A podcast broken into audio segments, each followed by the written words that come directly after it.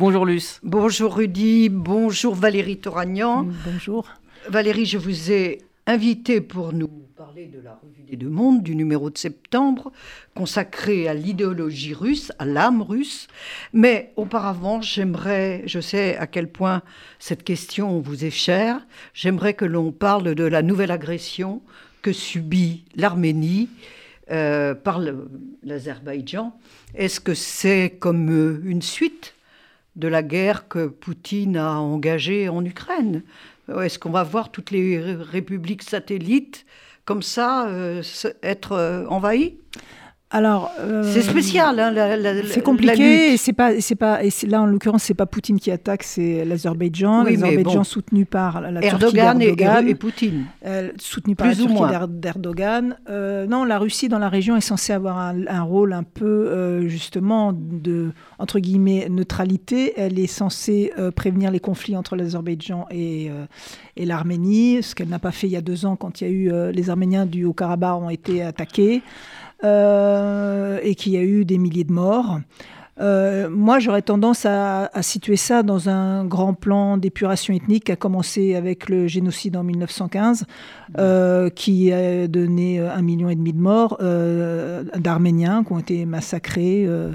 Euh, expulsés de leurs terres historiques, euh, qui sont partis euh, partout dans le monde, créer des diasporas. Génocide reconnu. génocide reconnu, non, pas par jamais, France. jamais par la Turquie, jamais non, par la Turquie, par la France. mais par la France et, et beaucoup d'autres pays beaucoup internationaux. Vous avez raison. Non, mais la, la Turquie, elle, continue d'être un État négationniste qui dit qu'il qu n'y a jamais eu de génocide.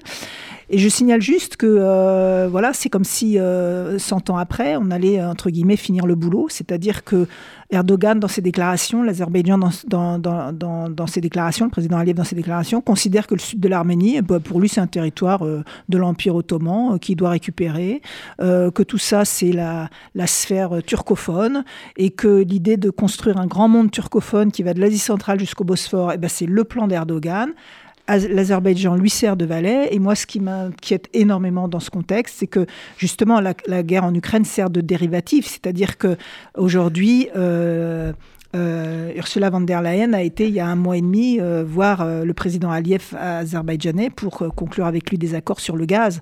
Donc les Arméniens, une fois de plus, se retrouvent dans une situation où eux, ils n'ont pas de gaz, ni de pétrole, ni rien à vendre, qui sont un peu seuls au monde et qu'ils se disent, bon, bah, cette fois-ci, est-ce qu'on va être sacrifié sur l'autel du gaz parce qu'il faut du gaz en Europe et que nous, on compte pas dans cette équation?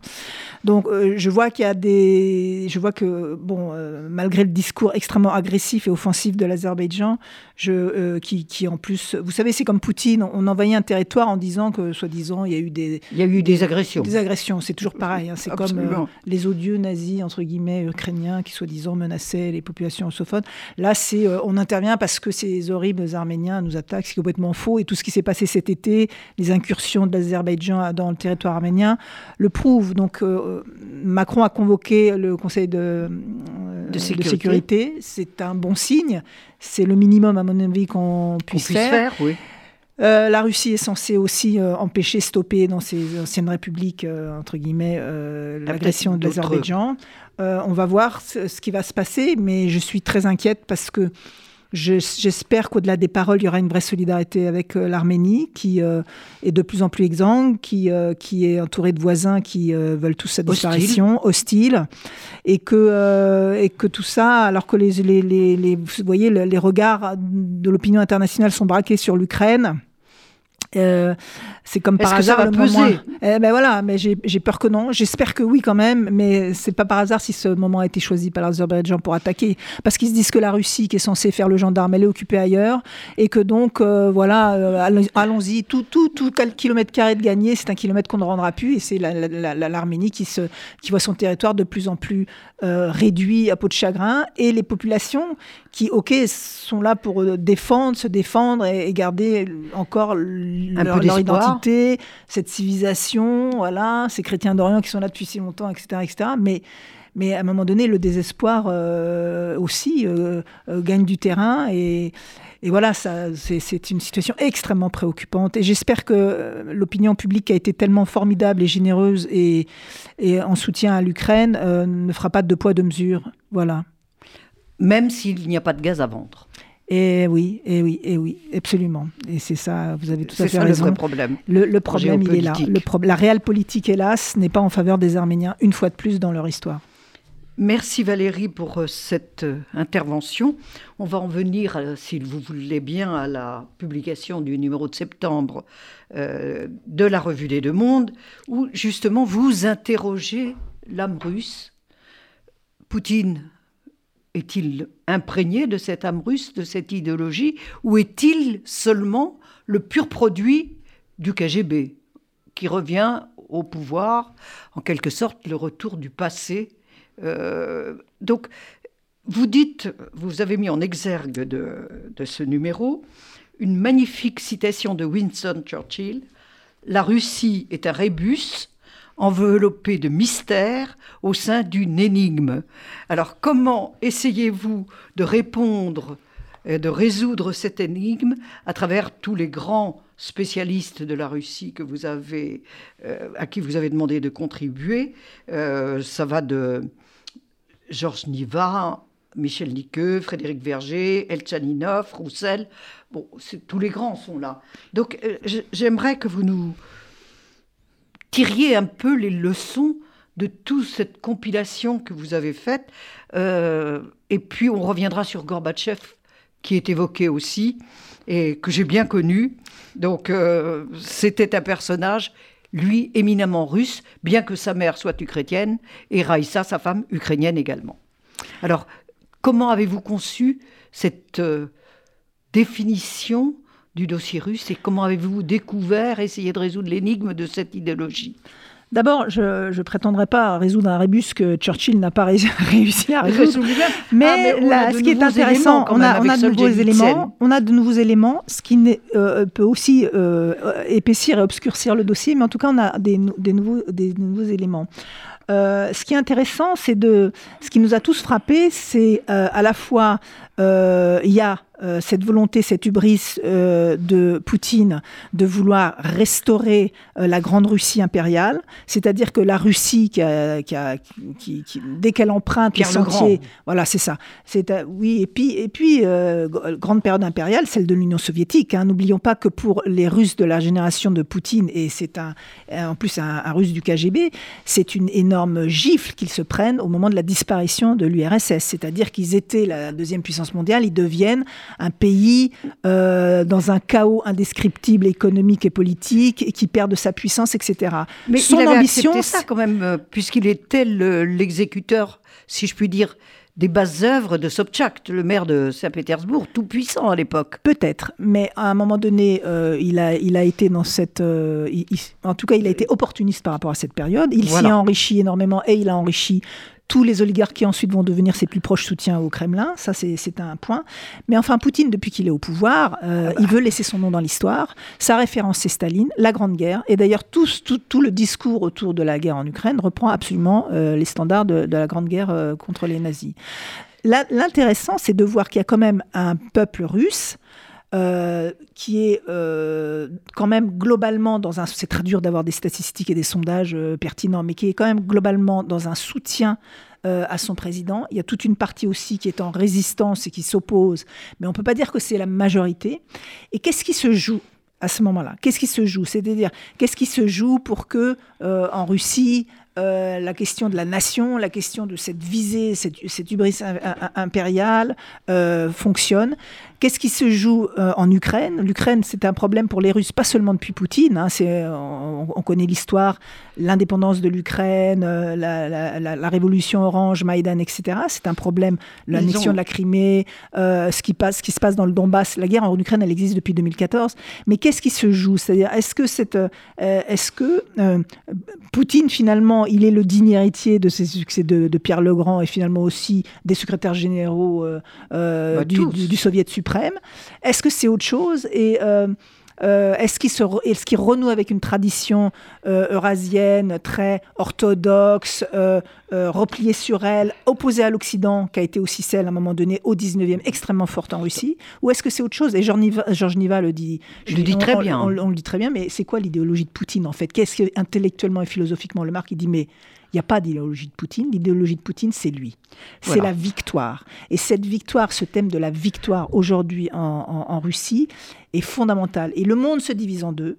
Il y a ceux qui sont forts, il y a ceux qui défendent leurs valeurs, il y a ceux qui n'ont pas peur d'utiliser la force pour exprimer euh, voilà, leur souveraineté, leur, légitime, enfin, leur légitimité, leur souveraineté et leur, euh, leur désir de puissance, leur volonté de puissance. Et il y a les autres, les faibles. Et les faibles, c'est nous. C'est nous, c'est l'Occident. c'est nous, c'est l'Occident, c'est nous qui sommes en train de, euh, de scruter le sexe des anges, d'être des dégénérés, des décadents, etc.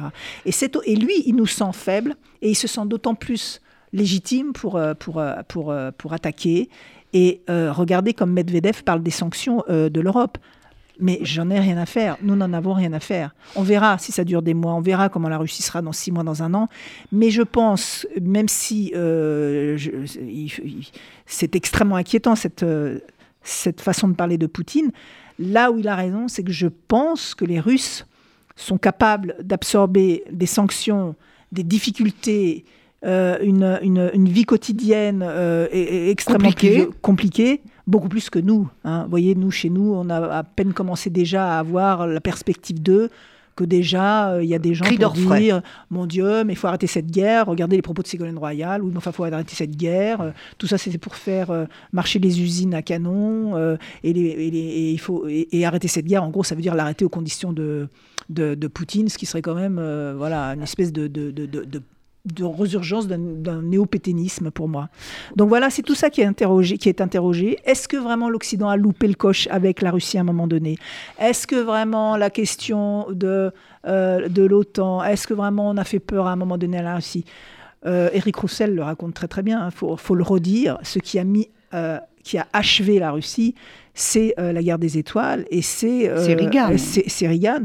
Et de toute façon, ils étaient, ça ne le modèle ne pouvait plus durer. Ce qu'explique très très bien Roussel, c'est que Reagan a fait plier Gorbatchev, ne l'a pas soutenu dans sa, dans sa politique.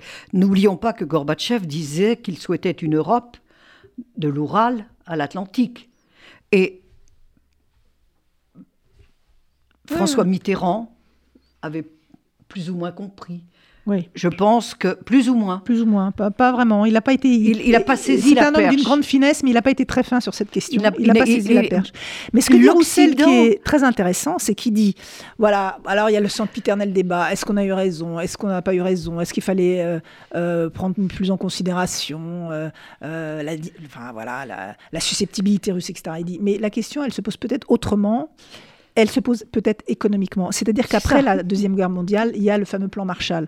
Euh, L'Europe est exsangue, le plan Marshall sert à reconstruire l'Europe. Certes, du coup, la France et d'autres euh, deviennent bah, en quelque sorte de, dépendants de, l'Amérique, ce que beaucoup critiquent, mais n'empêche que c'est aussi ce qui a permis euh, de sortir d'un peu de, ce fossé de cette période. Il n'y a, y a, pas eu, il y a rien eu de tout ça.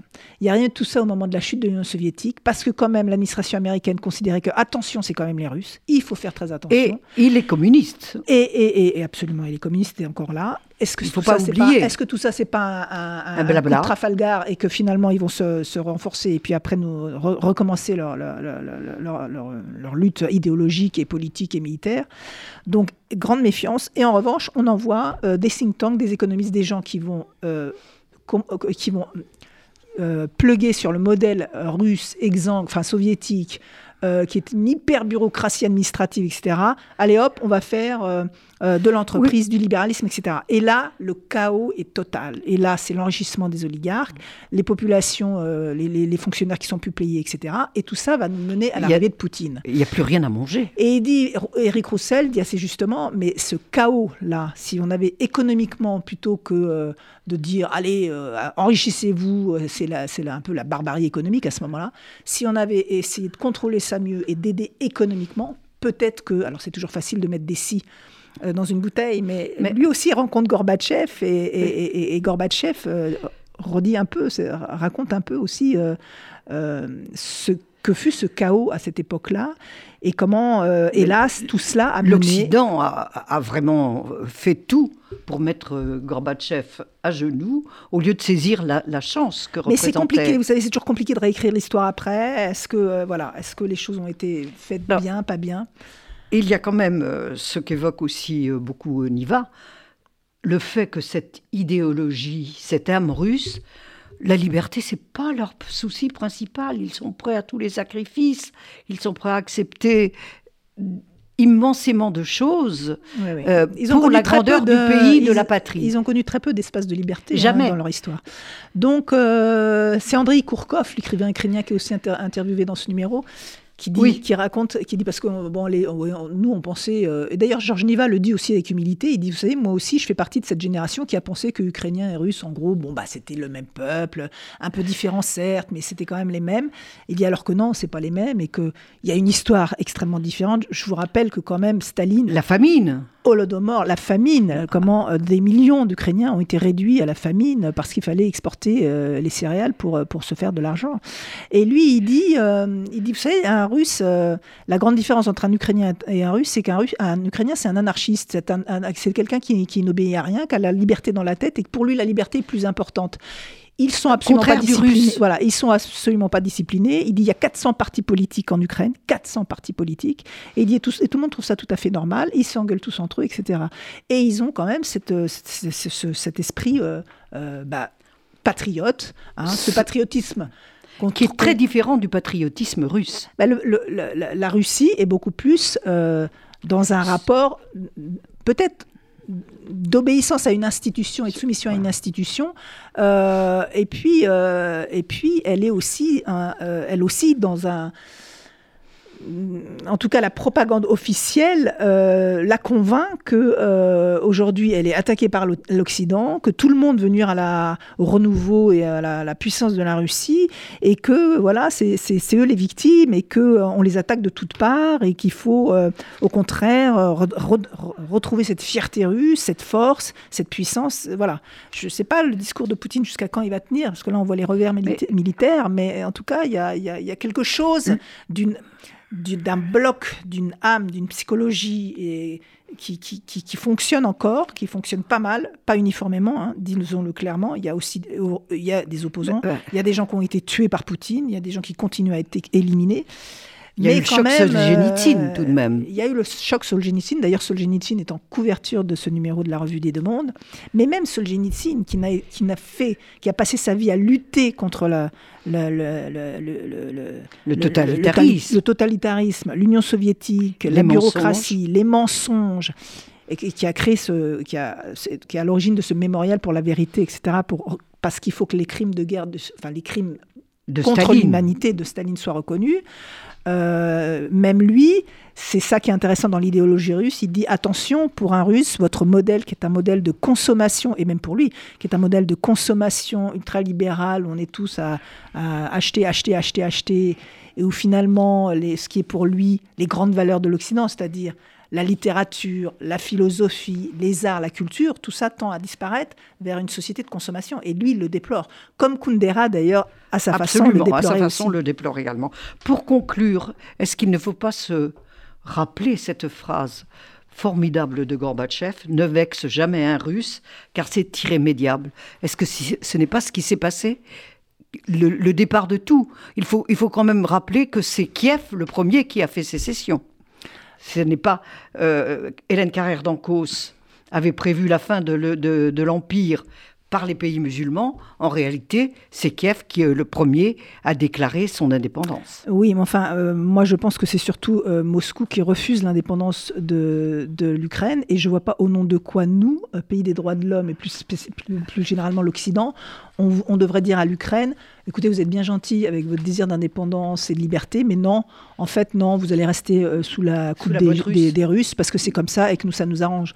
Donc, cette liberté euh, dont la France a été le phare hein, et qu'elle a aussi euh, euh, montré, enseigné en quelque sorte à, d'autres peuples, il faut la respecter et il faut que Poutine comprenne qu'il ne peut plus être aujourd'hui le maître du jeu mondial et mettre à sa botte des, des, pays qui aujourd'hui se battent pour leur indépendance. Et ce patriotisme des Ukrainiens est une belle chose.